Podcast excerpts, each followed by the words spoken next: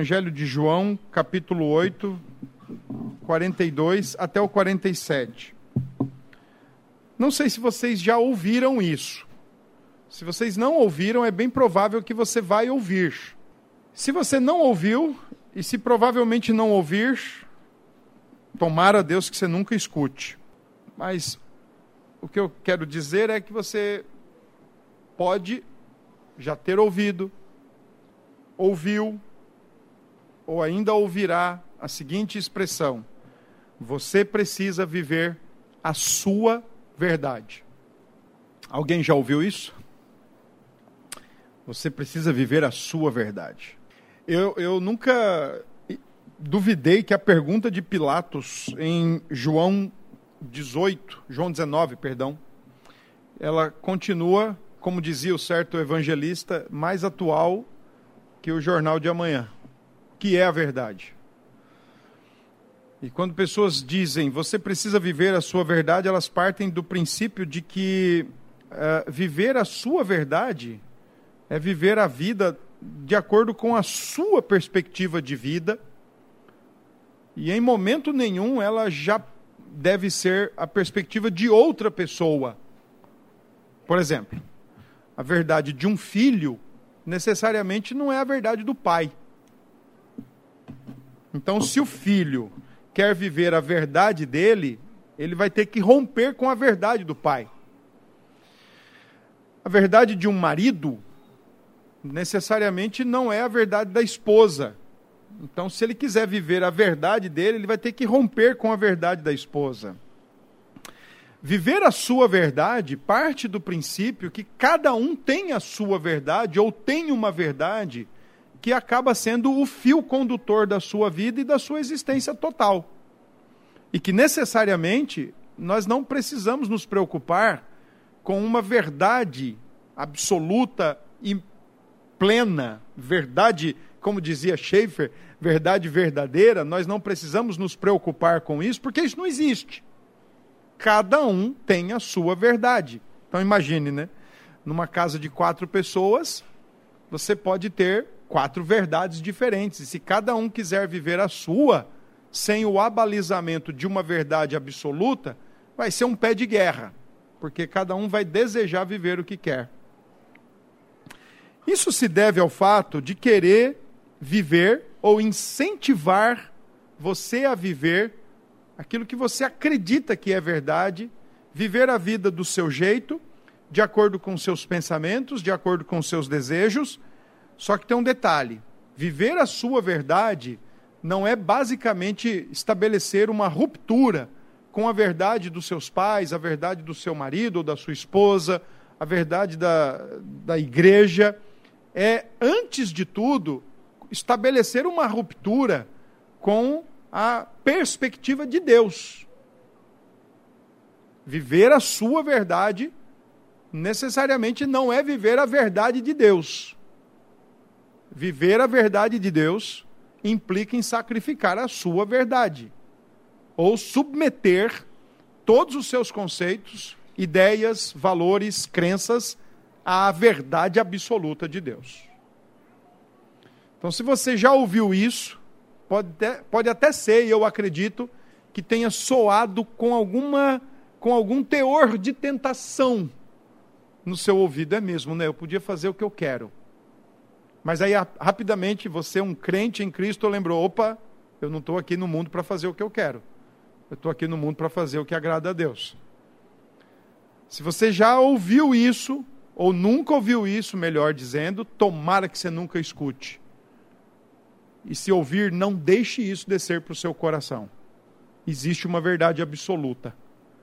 Então, quando Pilatos disse para Jesus, interessante, né? Que Pilatos pergunta para Jesus que é a verdade, ele pergunta para a própria verdade o que é a verdade. Porque para Pilatos a verdade é uma coisa, mas a verdade encarnada ali na frente dele não pôde, não foi suficiente para ele imediatamente reconhecê-la como tal. Você precisa viver a sua verdade.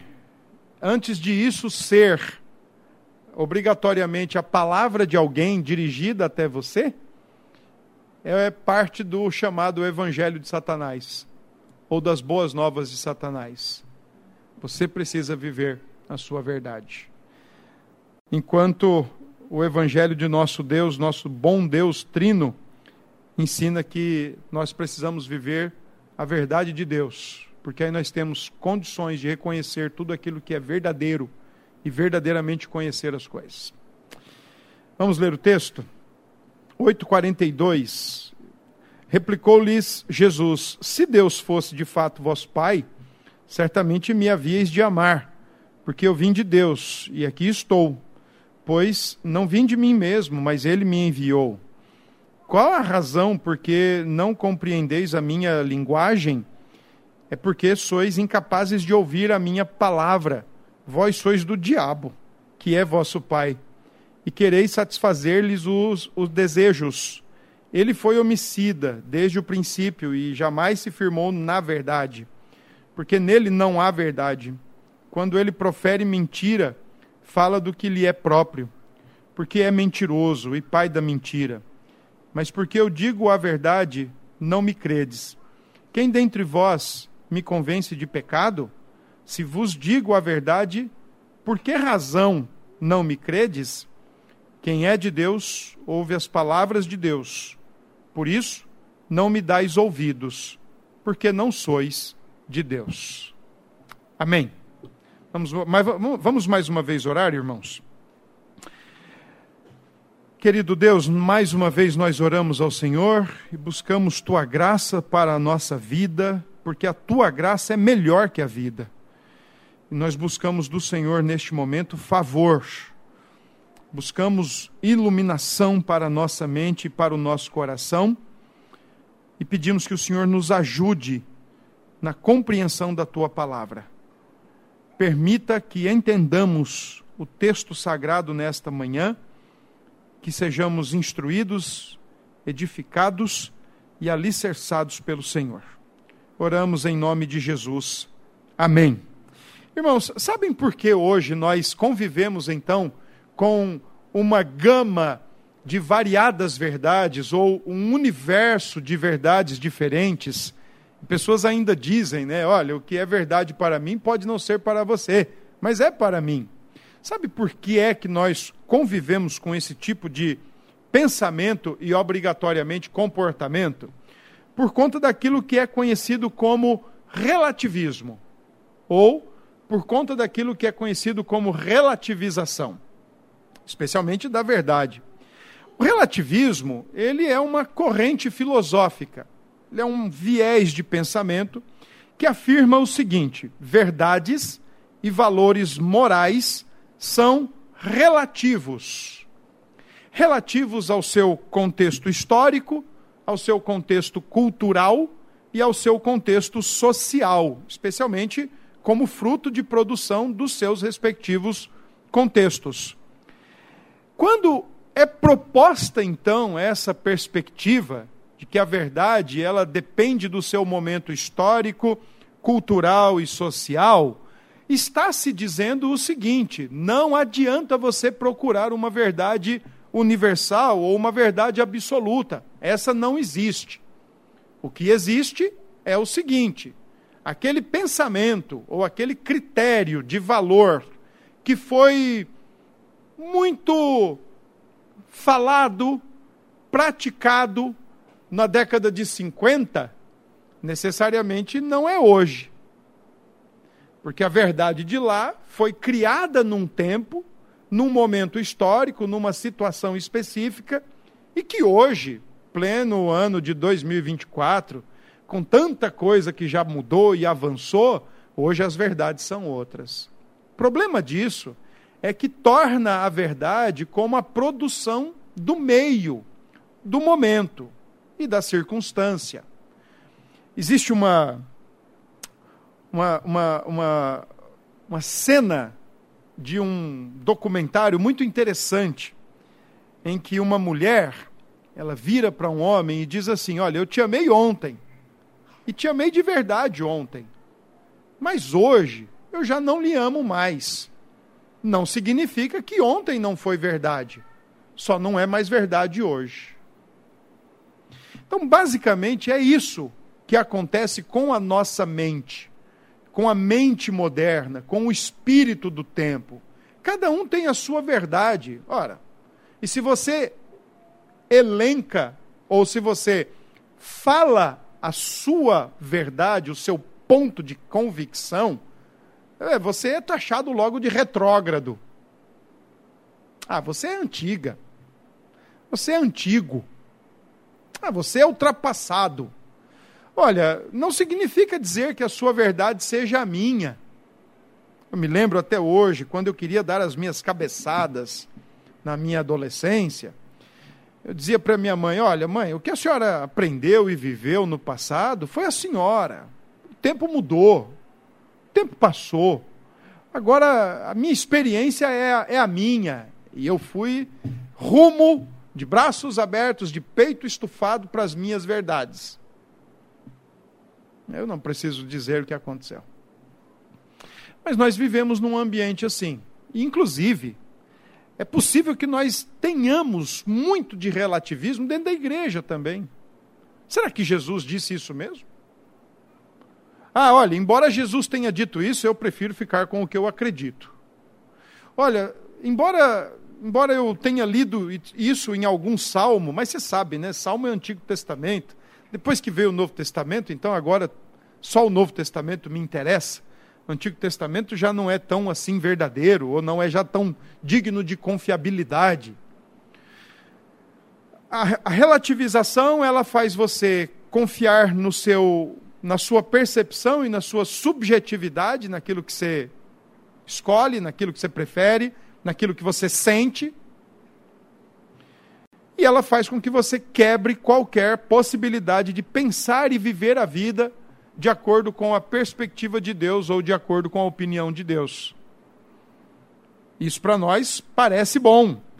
Inclusive, é, é até libertador, né? Porque se eu não tenho algo que rege a minha mente, ou o meu coração, a minha vida, eu sou o dono de mim mesmo, minha verdade me comanda, então eu vou viver a minha verdade é uma quebra com a perspectiva de Deus para assumir de fato uma vida a partir tão somente da sua perspectiva única e exclusivamente rompida com Deus. Interessante é que esse tipo de pensamento, você precisa viver a sua verdade, ela tem uma outra desculpa muito importante para que você ceda a esse apelo é a escolha de viver uma vida mais conduzida pela emoção. De modo que é o que eu sinto, é o subjetivo. Hoje as pessoas, é, é interessante que quando você olha, fugiu qualquer possibilidade de entendimento e de compreensão das coisas. Você pode levantar amanhã pela manhã da sua cama e do nada você sentir que é um cachorro. E você já ir para o banheiro de quatro patas, ou de gatinho, engatinhando. E isso é uma verdade hoje. E vai você falar alguma coisa, hein? Ei, peraí, eu, eu, eu, eu não estou vendo algumas coisas características de um animal em você.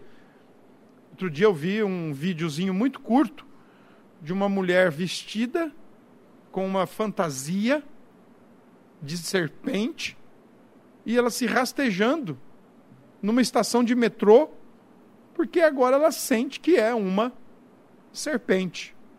E essa é a verdade dela. É, deu para entender como a, a verdade ela é pessoal, particular, contextual, circunstancial e por aí vai, principalmente subjetiva cada um tem a sua. Mas e nós cristãos? Qual é a nossa, qual é a nossa verdade? Será que nós também cada um temos a nossa? Será que nós também podemos levantar o brado de, ah, eu tenho a minha, você tem a sua? Ah, pastor, a minha verdade é diferente da tua. A minha verdade, olha, escreveu, não leu, palco meu. Enquanto o senhor fala de perdão, a minha já fala para quebrar mesmo, e se separar, e ir embora, e não sei o quê, não sei o quê. Para nós cristãos é isso mesmo?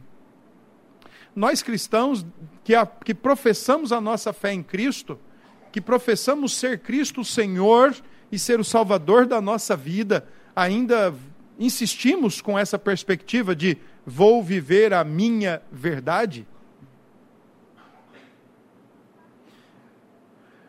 Bom, vamos para o texto. O texto é, é, interessante porque ele está no capítulo 8 do Evangelho de João. João tem uma preocupação com esse tema verdade. Para João, a verdade é Cristo, é o Senhor Jesus Cristo. Para João, Jesus é a única verdade e por isso ele é a verdadeira luz, o verdadeiro caminho, a verdadeira vida. Para João, ele é a verdade encarnada, o que deveria também ser para nós, a única verdade, o único caminho, a única vida, a verdadeira luz, o verdadeiro Deus, a verdade encarnada, e isso já nos deve fazer pensar que nós vamos olhar aqui no texto, né, que uma das formas que Jesus compreende que alguém assentou a verdade no coração é a maneira como se relaciona com a verdade. Não essa do nosso tempo, mas a verdade que é Cristo, a verdade encarnada. Porque a verdade para nós é uma pessoa, ela não é uma tese, ela não é um conceito, ela não é um mero sentimento, ela não é a produção de uma ideia maciçamente divulgada no tempo e que alega estar fora do tempo qualquer outra afirmação. A verdade para nós é uma pessoa. E quando a gente para para pensar que Jesus é o Deus eterno encarnado, nós também temos que pensar que ele é a verdade absoluta encarnada. E nós nos relacionamos com essa verdade. Então o que ele diz é verdadeiro. E o que nós dizemos é mentiroso, na maioria das vezes. E o que nós sentimos, na maioria das vezes, nós estamos com um critério também nada verdadeiro para exemplificar isso ou para interpretar isso. Mas o interessante é que no capítulo de João, a partir do versículo 30, a partir do versículo 21, João, Jesus começa defender quem ele é, sua autoridade e o que ele veio fazer nesse mundo. Então, a partir daí, ele inicia uma série de diálogos, né, um diálogo crescente com alguns judeus que estão junto a ele. Ele começa a explicar quem ele é, o que ele veio fazer. Ele fala algumas coisas que, obviamente, ninguém entende, porque quando cada um tem a sua verdade, ninguém consegue ouvir a verdade verdadeira. Porque está tão apegado à sua verdade que começa a duvidar, inclusive, que tenha outra verdade. Os mais antigos aqui, ainda bem que Sandro não está aqui, mas os mais antigos vão lembrar de um seriado que passava na TV, né, o Arquivo X. Enquanto o cara sempre queria acreditar, a mulher duvidava de tudo, ela queria fatos, né? Então ali está um pouco de nós eu quero acreditar, mas eu tenho algumas dúvidas. Eu tenho algumas dúvidas, mas eu quero acreditar. Mas quando nós estamos abraçados com uma verdade ou um sistema de verdades, fica difícil a gente olhar para outra verdade. Uma coisa interessante no Evangelho de João é que Jesus fez alguns sinais que seriam feitos apenas pelo Messias, seriam realizados apenas pelo Messias.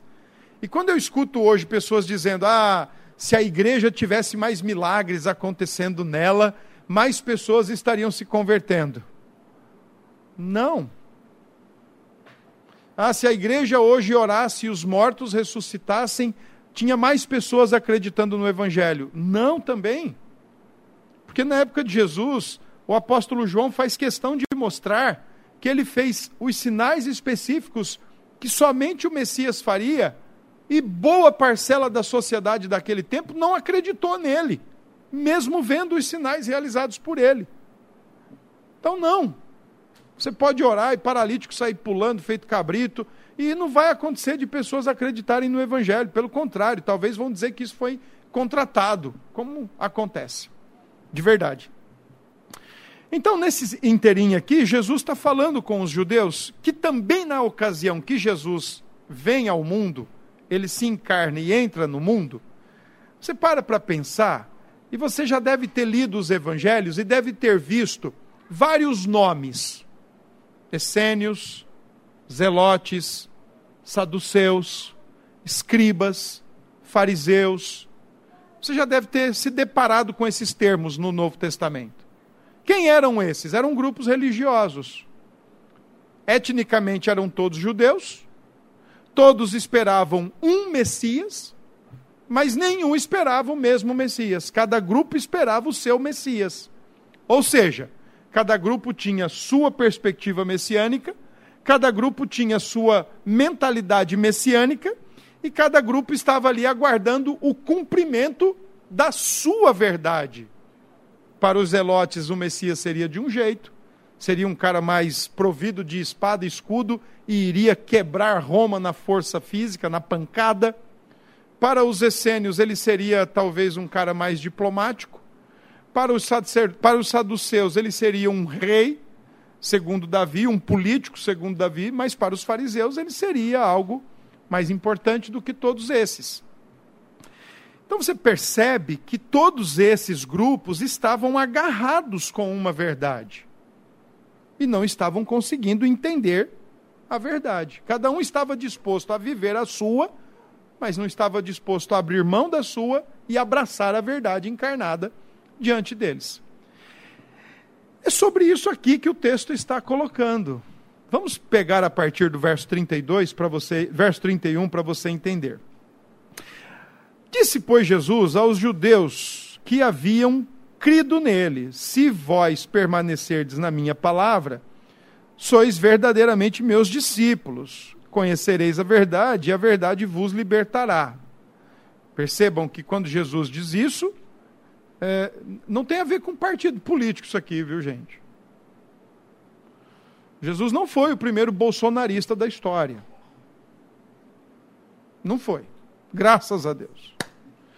Assim como ele não foi o maior socialista, como dizem, ele também não foi o maior conservador da face da história, da, da face da Terra, na, na história da humanidade. Conservadorismo é um movimento muito, muito, muito, muito depois de Jesus. Que é uma pena crentes tomando lados. É uma pena. Vocês negociam algo que não poderia ser jamais negociado: o direito de falar contra aqueles que vão contra a palavra de Deus. Porque quando a gente toma lado, só o outro lado está errado. A gente elegeu o bode expiatório e a nossa verdade passa a ser muito mais a bandeira adotada do que o próprio Senhor Jesus Cristo. É uma pena quando isso acontece. Nós negociamos o nosso direito bíblico e dado por Deus de ser a consciência do Estado. Porque se a gente falar de um, a gente está cobertando o outro. Então é bom a gente ser bastante, ó, apartidário e poder usar o mesmo cacetete que dá em Chico, dá em Francisco. Mas é uma pena quando a gente negocia os nossos valores. Então, se vocês, o, o, Senhor Jesus está dizendo isso, olha, vocês vão conhecer a verdade e a verdade vai libertá-los. E é exatamente aqui que eles não gostam do que eles ouvem. Porque na mentalidade deles, eles já conhecem a verdade e, especialmente, eles não são escravos. E é por isso que vem o verso 33. Somos descendência de Abraão, jamais fomos escravos de alguém.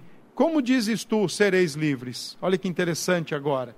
Eles estão ouvindo Jesus a partir do seu critério de verdade. E verdade para eles é: nós somos descendência de Abraão.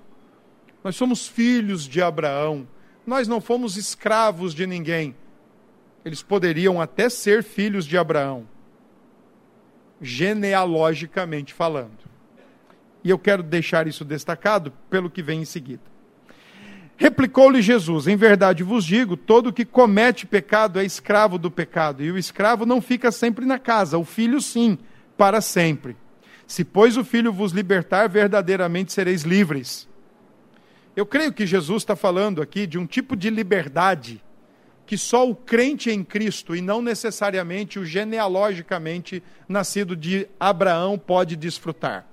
Eu creio que Jesus aqui está falando da verdade que quando nós o conhecemos como a verdade verdadeira, a verdade absoluta, então nós somos verdadeiramente livres para adorar e fazer a vontade de Deus.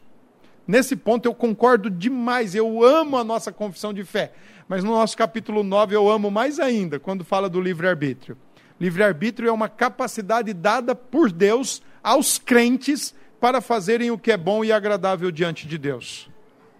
Liberdade, livre-arbítrio é uma liberdade dada por Deus aos crentes para fazer o que é bom e agradável diante de Deus. É por isso que a verdade absoluta, que é Cristo, está falando com um grupo de judeus, dizendo que eles não são livres porque eles não fazem o que é bom e agradável diante de Deus. E não adianta nós querermos misturar, fazer um mix de coisas e dizer, não, isso aqui é bom e agradável diante de Deus. Porque o que é bom e agradável diante de Deus é a forma como nós vivemos a verdade escrita a verdade escrita. Primeiro nós nos relacionamos com a verdade pessoa e ao mesmo tempo nos relacionamos com a verdade escrita, a revelação de Deus. E colocamos em prática a sua palavra. E nós fomos livres, libertos pela verdade, para viver a verdade absoluta que é Cristo. E não para viver cada um a sua verdade. Cada um o seu elemento verdadeiro a despeito do que outros pensam. A verdade, ela para nós, ela não é algo do tipo, como já disse nessa manhã, relativ, relativizada, relativa. A verdade para nós é absoluta, ela é uma pessoa, ela é Cristo, e quando nós o conhecemos, agora nós vamos nos relacionar com ele, vamos viver para ele. No versículo 37, então ele diz: Bem sei que sois descendência de Abraão, contudo procuram me matar porque a minha palavra não está em vós. É óbvio. Estão indo na contramão do que ele é. Abraão o reconheceu, como ele mesmo diz no final do capítulo 8. Mas os filhos de Abraão, que se fosse o caso deveriam reconhecê-lo, não estão reconhecendo. E aqui existe algo muito interessante para a gente pensar, ainda que rapidinho. Pais, a verdade de Cristo no coração de vocês pode não necessariamente ser a verdade no coração dos seus filhos. Porque a verdade, ela não é passada de pai para filho simplesmente. Filho de crente não é crentinho. Ele já não nasce conhecendo o evangelho do Senhor e as primeiras palavras que ele aprende a falar, ao invés de ser papai ou mamãe, é glória a Deus e aleluia. Ele não é, não é assim. Ele precisa ser instruído, precisa ser evangelizado, na verdade. Precisa ser evangelizado. Ele não tem nada de bom para oferecer também. Ah, vamos tirar da criança o que é bom. Vai tirar pecado. Não tem nada de bom para oferecer. Absolutamente nada de bom. Assim como nós também não tivemos e não tínhamos. Então, o fato de ter sido nascido num lar cristão, eu gosto de ouvir alguns irmãos e eles dizem assim: ah, não, eu já nasci crente. Puxa vida, meu. Eu pensei que era só João Batista e Jesus, que já nasceram cheios do Espírito. Mas você, hein?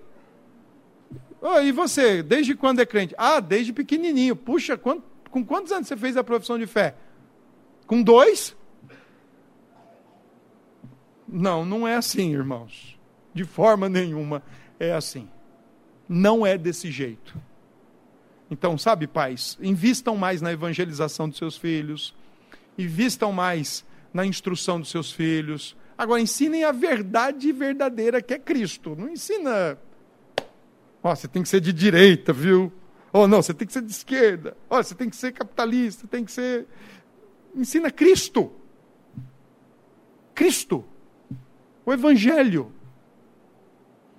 E aí vamos para o versículo seguinte, quando ele diz: Olha, eu falo das coisas que vi junto de meu pai, vós, porém, fazeis o que vistes em vosso pai. E aqui Jesus começa a questionar o seguinte: ó, vocês não são filhos de Abraão, porque se vocês fossem filhos de Abraão, vocês não estariam querendo me matar. Mas agora Jesus levanta um outro tema: vocês são filhos do vosso pai, porque vocês estão querendo fazer o que vocês aprenderam dele. E aí, lá em São Paulo existe uma expressão que foi muito legal estar com o presbítero Aldo aqui recentemente, que eu escutei essa expressão depois de não sei quantos anos. Fulano mordeu a chumbada. Vocês sabem o que é isso? Vou explicar. Lá a gente tinha uns hábitos lá no interior de pescar. Só que lá a gente não pesca com rede, com tarrafa pesca com a vara mesmo e a linha, o anzol. E aí você precisa de um recurso para que o anzol ele vá mais profundo na água. Então você pega uma chumbadinha, uma bolinha de chumbo E o quanto mais profundo você quer, então você aumenta o tamanho do chumbo. E você então coloca lá o anzol na água, a chumbada pesada vai afundar, porque só o anzol não afunda, a isca e pronto. E aí, alguns peixes mais vorazes que outros, mais fominhas que outros, quando eles vêm, eles engolem o anzol, a, isca, o anzol e a chumbada toda. E quando eles vão sair, já não conseguem mais. Então, quando fala-se mordeu a chumbada, é porque veio com muita sede ao pote, veio muito voraz, né? Seria aquele zagueirão que deu aquele carrinho com tudo e ficou batido. Mais ou menos isso. Então aqui eles disseram: então lhe responderam: Nosso pai é Abraão. Mais uma vez, eles estão enfatizando, porque alguma coisa já colapsou aqui neles. Porque se eles fossem filhos de Abraão e estão querendo matar, como foi que eles aprenderam isso em Abraão? Então alguma coisa já não caiu bem. Então Jesus disse, versículo 39: Se sois filhos de Abraão, praticai as obras de Abraão. E qual foi a obra de Abraão, ou as obras de Abraão, que Jesus está recomendando a esses judeus que pratiquem igual ao pai que eles alegam ter como pai? Crer. Crer em Jesus. Essa é a obra que ele está dizendo. Façam como o pai de vocês. Creiam em mim. Porque ele creu. É o que ele diz lá no versículo 58. Em verdade, em verdade, eu vos digo, antes que Abraão existisse, eu sou. No versículo 57, versículo 56, ele diz: Olha, Abraão, vosso pai, alegrou-se por ver o meu dia, viu e regozijou-se. Creu. Então a obra que ele está colocando é: façam igual ao pai de vocês, creiam em mim.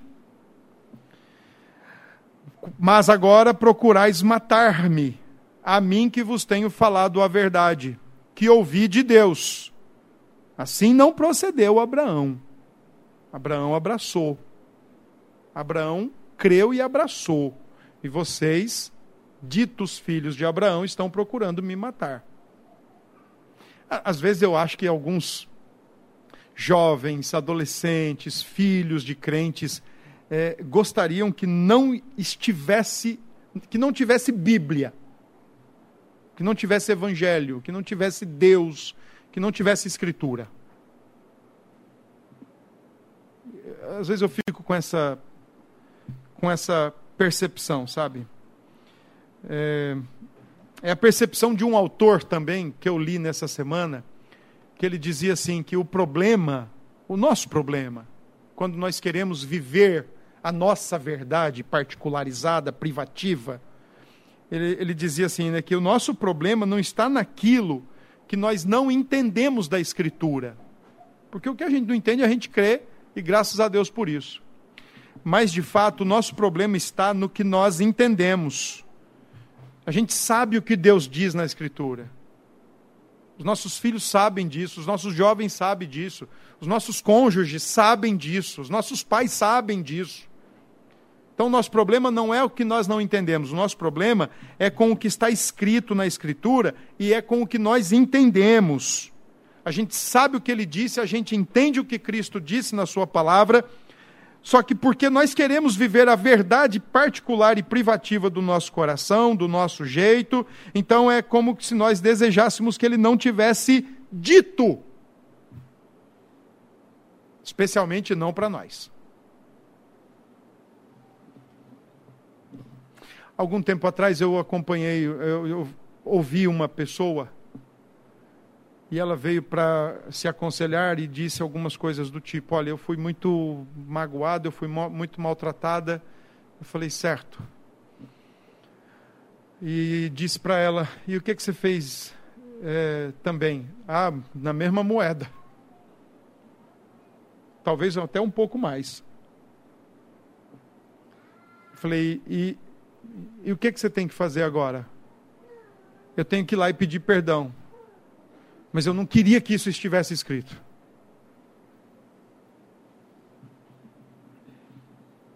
Mas eu vou ter que ir. Eu falei, ótimo, esse é o caminho. Eu falei, então você sabe o que tem que fazer? Sei. E você não faz? Porque eu não quero fazer. Então o problema não é com o que a gente não entende. A verdade da Trindade, por exemplo. Hoje os irmãos na escola dominical tiveram aí a oportunidade de ver como o assunto é denso. Mas chega uma hora que a gente fala assim: glória a Deus, aleluia, ele é o todo-poderoso, grandioso, não cabe aqui, amém por isso. Mas a verdade bíblica, a verdade de Deus para a nossa vida é tão clara, tão cristalina, que a gente às vezes, sabe, não gostaríamos que ela estivesse ali. Por exemplo, já falei sobre isso outro dia, mas aqueles que alegam ter uma inclinação ou uma tendência homossexual não gostariam que estivesse escrito na Bíblia tão claramente o que é isso diante de Deus. Preferiam que não estivesse escrito na Bíblia. Mas porque sabem que a verdade está ali, então trava-se um conflito com a verdade do coração. A emoção o sentimento. E o pior fio condutor para um ser humano chama-se sentimento. sentimento muda demais. E nós podemos nos enganar com as nossas emoções e com os nossos sentimentos, com os nossos desejos. A gente se engana o tempo todo com eles, o tempo todo. O tempo todo. Às vezes nós não gostaríamos que algumas coisas estivessem escritas, mas elas estão e são para nós. Lide você com isso, gostando ou não, mas são para nós. Então Jesus recomenda: façam o que fez Abraão. Vocês estão procurando me matar, eu tenho falado a verdade que ouvi de Deus. Abraão não fez isso, Abraão creu e abraçou. 41. Vós fazeis as obras de vosso pai mais uma vez, Jesus joga o anzol com a chumbada. Disseram-lhe eles: Nós não somos bastardos. Temos um pai que é Deus. Olha, olha agora, temos um pai que é Deus. Percebam o argumento. Eles estão olhando para Jesus, eles têm a sua verdade particularizada, eles são filhos de Abraão, eles são filhos de Deus. Isso na cabeça deles, ó, é 100% verdadeiro. Cabeça deles é isso mesmo. Mas a maneira como eles estão com, se comportando e se relacionando com a verdade, muito diferentemente de Abraão, e agora, como Jesus vai mostrar a partir do versículo 42, muito diferentemente de Deus, só tem uma conclusão: vocês não são filhos de quem vocês estão alegando ser, nem de Abraão, nem de Deus. Olha aí então o texto que nós lemos. Replicou-lhe Jesus: Se Deus fosse de fato vosso Pai, certamente me havíeis de amar, porque eu vim de Deus e aqui estou. Pois não vim de mim mesmo, mas ele me enviou. Abraão, Jesus está dizendo assim: olha, se vocês fossem filhos de Abraão, os olhos de vocês já estariam aberto, abertos, e assim como Abraão creu e abraçou a verdade de Deus no passado, vocês também teriam crido e abraçado a verdade de Deus agora. E se vocês fossem filhos de Deus, assim como Abraão foi, vocês também já teriam me reconhecido e já teriam me amado, já teriam me abraçado. É isso que Jesus está falando para eles. E então vem o 43. Qual a razão porque vocês não compreendem a minha linguagem? É porque sois incapazes de ouvir a minha palavra.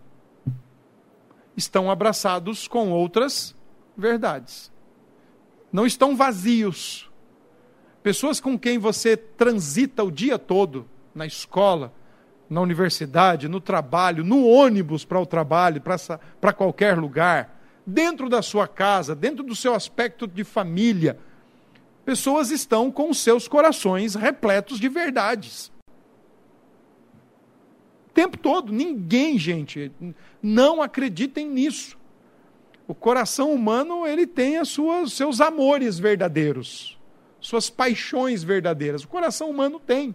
Nenhum coração humano está vazio. Tanto é que uma das lições mais importantes que a gente aprende quando vai querer evangelizar alguém é buscar descobrir com o que o coração dessa pessoa está aliançado. Porque aí você tem que mostrar para esta pessoa a fragilidade daquilo que ela acredita como verdade, para você apresentar a verdade verdadeira, que é Cristo. O coração humano está sempre compactuado com algum tipo de verdade. E que no caso do texto aqui, não estão deixando, não está deixando, não está permitindo que esses judeus ouçam com clareza quem é Jesus e vejam com transparência quem é Jesus. Mas na cabeça deles não tem quem tira. Somos filhos de Abraão e somos filhos de Deus. E aí? Somos filhos de Abraão e somos filhos de Deus. O próprio Jesus está falando com eles. A verdade encarnada está falando com eles. E não tem quem tira isso da cabeça deles.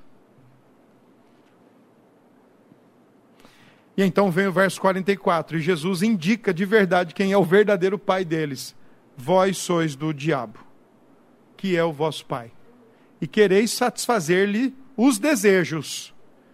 Ele foi homicida desde o princípio e jamais se firmou na verdade, porque nele não há verdade.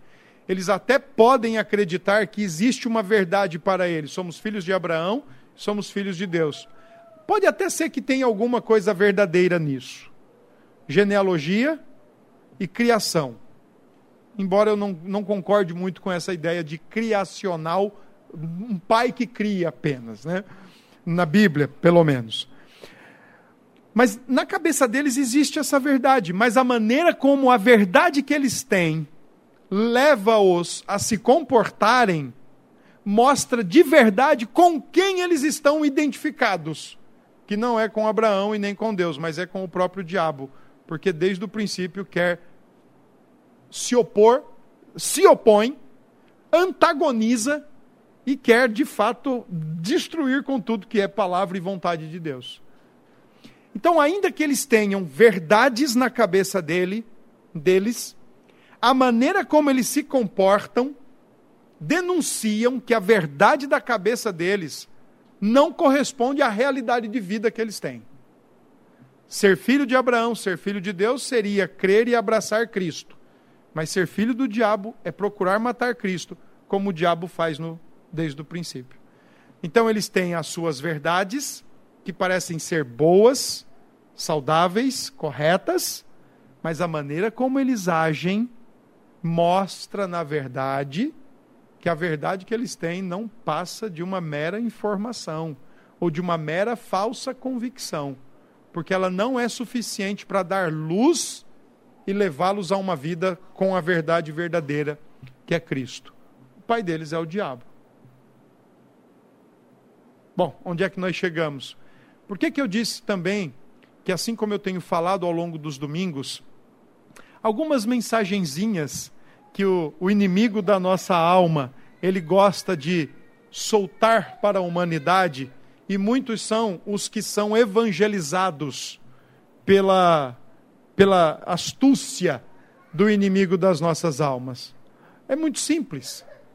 Quando nós escutamos algo do tipo, você precisa viver a sua verdade, em detrimento da verdade de Deus, ou rompendo com a verdade de Deus, por mais que a sua verdade que você precisa viver e está sendo instigado ou provocado a viver, por mais que ela tenha boa aparência de ser, ela na verdade, além de ser um antagonismo contra o próprio Deus, ela mostra quem é o teu pai.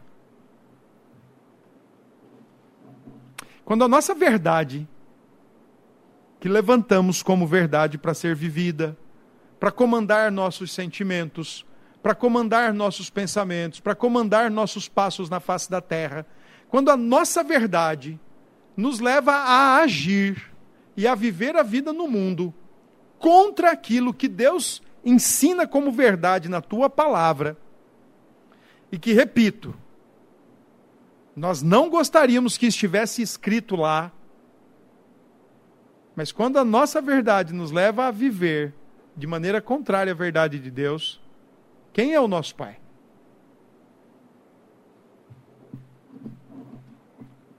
Quem é o nosso Pai?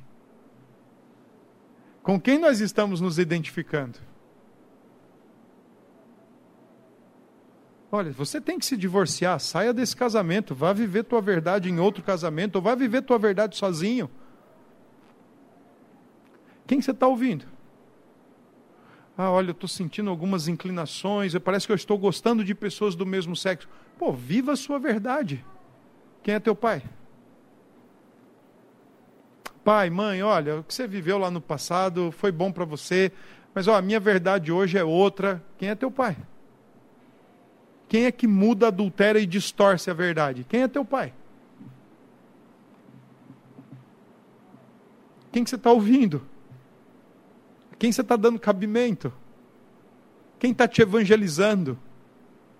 Quem está seduzindo seu coração? Porque essa é a conclusão lógica de Jesus. Se vocês fossem filhos de Abraão, seriam crentes como ele é. Se vocês fossem filhos de Deus, me reconheceriam como quem eu sou. Mas porque vocês nem são filhos de Abraão, não creem, não abraçam, e nem são filhos de Deus, não reconhecem quem eu sou, só tem uma explicação. São filhos do diabo. Porque o comportamento é antagônico, é rival e, e é opositor contra o próprio Cristo. Quem é o nosso Pai, irmãos?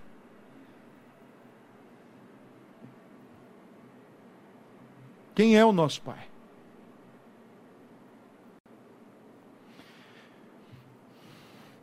Então, no versículo 45, Jesus diz: Mas porque eu digo a verdade, não me credes. Quem dentre vós me convence de pecado? Resposta: ninguém. Ele não tinha. Se vos digo a verdade, por que razão não me credes? Porque as verdades pessoais eram mais importantes do que a verdade encarnada. E as nossas verdades, quando são mais exaltadas que a própria verdade de Cristo, nós estamos nos colocando em oposição quando nós sempre arrumamos uma desculpinha, uma, uma justificativa, quando nós arrumamos uma explicação para não, não vivenciar a verdade bíblica, mas de alguma forma para vivenciar o que eu penso, o que eu acredito, eu já comprometi todo o meu sistema. O que eu penso e acredito é mais importante o que eu penso e acho que é verdade é, é mais verdade do que o próprio Deus. Então eu preciso viver a minha verdade. Imagine um casal que enfrenta uma situação problemática na sua vida. Quem é que não enfrenta? Depois da queda, quem é que não enfrenta? E aí vem a verdade da separação, a verdade do divórcio, a verdade da família destruída e a construção de uma nova família? E o perdão? E a reconciliação? E a restauração? Onde é que fica? Relacionamentos é, entre nós, irmãos, é sempre muito tenso. E não é, não é como eu aprendi há muitos anos atrás, que a gente tem que se equilibrar numa corda bamba, tentando agradar gregos e troianos. Isso é um tipo de escravidão infinita. Agradar pessoas mais do que nós queremos agradar a Deus. Isso é uma escravidão infinita. Mas nos nossos relacionamentos pessoais existe algo que é inevitável: conflito. Você pega um pecador, coloca para morar com outro pecador. Você pega um pecador, casa com uma pecadora, eles geram pecadores, porque eles não geram santos e não geram crentes. Então vem mais conflito na bagagem. E aí nossos relacionamentos são sempre muito conflitantes, mas quando a gente tem a verdade totalmente errada, olha, eu preciso me relacionar com as pessoas porque eu preciso ganhar, eu preciso tirar, eu preciso aproveitar, usufruir, eu preciso me permitir. São noções totalmente erradas de relacionamento. Relacionamento nas Escrituras sempre devem ser para agradar e glorificar a Deus.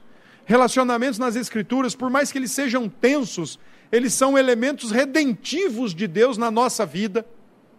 Deus me salva de mim mesmo o tempo todo por me colocar para viver em relação com a minha família. Deus me salva de mim o tempo todo para me colocar em relacionamento com vocês. E, e acreditem, adivinha, Deus me coloca na vida de vocês para salvá-los de vocês mesmos. Porque o mais, o mais fácil é o quê? Ignorar, desprezar, virar a cara, rechaçar, dizer que, olha, perdoei, mas eu não quero mais contato. Olha, eu desculpei, mas eu não quero mais ver na minha frente. E aonde é que está isso na Bíblia? Não está. Está no nosso coração, fabricante de verdades contextuais, circunstanciais, preferenciais. Mas na Bíblia não está. Então, quando nós preferimos viver a nossa verdade, nós não conseguimos acreditar na verdade de Cristo, nem no próprio Cristo. Quando procura. Olha, quer ver um exemplo clássico e muito claro do que está acontecendo hoje? Ah, dois exemplos muito claros. Dois exemplos muito claros. Primeira pandemia, que foi um negócio que. Onde é que está a verdade? Até hoje ninguém sabe. E o segundo exemplo clássico tem sido a, a, a, aventado, tem sido levantado pela perspectiva do aconselhamento bíblico de que muitos dos transtornos que nós aprendemos a temê-los e taxá-los, muitos deles não são. E acreditem, uma grande ala da própria clínica psiquiátrica e da própria clínica de psicologia já estão se levantando contra os famosos diagnósticos, porque nem tudo é o que é. Mas nós estamos acostumados a viver com esses rótulos que parecem verdades verdadeiras e que arrebenta com o coração esperançoso de qualquer ser humano. Mas nós estamos de algum jeito abraçados com alguma verdade. Esse é o ponto. E aqui, irmãos, eu quero finalizar dizendo o seguinte: olha o que Jesus diz no verso 47. Quem é de Deus ouve as palavras de Deus. Por isso, não me dais ouvidos, porque não sois de Deus. Só que tem um detalhe. E eu longe, absolutamente longe de mim, dizer que Jesus está errado. Ele não erra. Ele é a verdade verdadeira. Mas, quando o texto diz no verso 47, vocês não me dão ouvidos porque não sois de Deus, não significa dizer que não tem algo imperando, reinando no coração. Uma verdade maior e melhor que a própria verdade de Deus uma verdade mais preferida do que a verdade de Deus. Além de não serem de Deus, não significa que o coração está vazio, está acumulado de verdades pessoais. E a grande explicação para a nossa vida errada são as verdades do nosso coração, que na sua grande maioria são erradas. Cremos errado, pensamos errado, vivemos errado. Não tem como ouvir Cristo nesse, nesse sentido. A real verdade, irmãos, não depende de forma nenhuma dos nossos desejos, das nossas emoções ou do nosso intelecto. Tem coisa na Bíblia que a gente não entende, e é verdade. Tem coisa na Bíblia que a gente não quer fazer, mas é a verdade a ser feita. Tem coisa na Bíblia que nós vamos fazer e provavelmente depois de fazer nós não vamos estar felizes da vida, mas é o certo a ser feito. A verdade real, ela não é relativa. Ela não depende do contexto, e nem do momento, e nem das circunstâncias, nem da companhia. A verdade real, ela é verdadeiramente absoluta, ela é uma pessoa e nós nos relacionamos com esta pessoa e por amor e confiança nós ouvimos essa pessoa e nós praticamos a sua verdade porque nós queremos agradá-lo, porque reconhecemos que ele é o Senhor da nossa vida, é o Senhor da nossa existência e o que ele diz está dito. E a gente ama o que ele diz, porque as suas palavras fazem bem ao nosso coração, alimentam a nossa alma, iluminam a nossa alma, fortalecem a nossa alma a despeito de qualquer coisa nessa vida em que passamos e vivemos no mundo. A verdade para nós é Jesus Cristo. E se você é de Deus, e se o teu pai é Deus, então você vai obrigatoriamente amá-lo, ouvi-lo e obedecê-lo. Faça isso. Porque se Deus não é teu pai, não significa que você é órfão nossa postura pode indicar quem é o nosso pai de verdade.